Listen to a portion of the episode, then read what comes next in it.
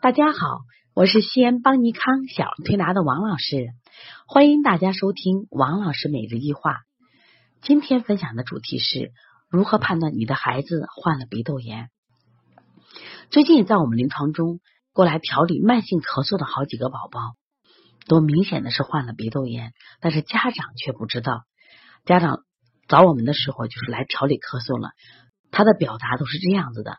王老师，哎呀，这个孩子的咳嗽反反复复，好长时间就好不了了。有些孩子呢，甚至高达两三个月，甚至会更长。另外呢，这些孩子呢，还有个特点，就是流黄鼻或者粘白涕，长期出现口臭，就特别是晨起就有口臭味，但是刷完牙以后就会好一点。还有一些孩子相对严重以后，他会特别是大一点孩子会跟你讲，他的头疼、头晕。那你去摸的话，刚好是我们就是眉毛两头的地方，这个地方就是我们推坎宫这个部位啊，眉头的部位。那么还有些孩子有明显的什么呀，黑眼圈。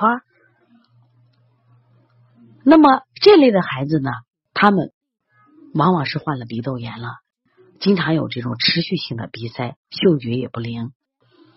往往这一类家长，都按咳嗽去治，按支气管炎、支气管肺炎去治。效果不好，打抗生素效果也不好，或者是好了又开始犯了。那我们发现啊，这个患鼻窦炎的孩子，他们有个特质，就是一个热。那热来源于哪儿呢？首先来源于什么呀？肺热、胃肠热，还有肝胆的淤热，这是我们能看到的啊。为什么这样讲呢？肺热呢，一般是跟季节关系很大。你像我们到秋冬季节，是这一类病的爆发的这个呃最多的。时间，那么胃肠热是一年四季都会出现的，因为我们现在家长喂孩子的时候，总以为多吃肉、多喝蛋、多吃蛋、多喝奶有营养，所以每天都会给孩子吃鸡蛋、吃牛奶。这两天我们调了几个宝宝啊，都是一顿饭给孩子吃带鱼啊，要吃五块，吃牛排吃四块。啊，吃大虾吃一盘，这都是妈妈给我们讲的。所以说，那这样的喂养，你想我们的孩子体内胃肠有热，他们晚上还会出现磨牙、吞咽这样的症状。那么长期这样的症状，那么这个热呢，就会直接熏蒸到我们的鼻区，导致孩子的什么呀？鼻窦炎。另外呢，还有一种肝胆郁热，这是现在这个发病很重要的一个原因。为什么肝胆郁热多？现在我们的孩子啊，关注比较多。孩子比较任性，有的孩子家长呢特别强势，孩子就比较郁闷。长期时间他肝胆郁热以后呢，他也会出现什么呀？这种热不得下行，不能舒畅，不能到达全身，反而聚集到什么的咽喉到鼻区。所以这样的话，他们一般流的都是什么鼻？黄鼻，甚至是黄绿鼻。到了晚上的症状减轻一点呢，一般是粘白涕。那么鼻窦炎对孩子的危害大不大？太大了。首先，鼻窦炎它引起的并发症，比如说中耳炎，还有呢，就是我们的腺样体肥大。大家都知道，腺样体肥大呢，如果一旦发生了，到西医里边都是要摘除的，因为这个疾病呢，它这个看起来不重，没有发烧、咳嗽来的这么快，但是它会导致孩子大脑缺氧，长期以来呢，会导致孩子的记忆力、注意力、精神状态都会下降。浑身没劲儿，这个我在前面也分享过。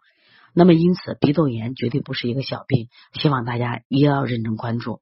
也希望今天王老师分享这么多形成的原因，也希望大家注意。那么给孩子饮食稍微清淡一点，多学点推拿方法。当孩子有肺热的时候呢，我们多做做清肺平肝，多做一做下推背啊。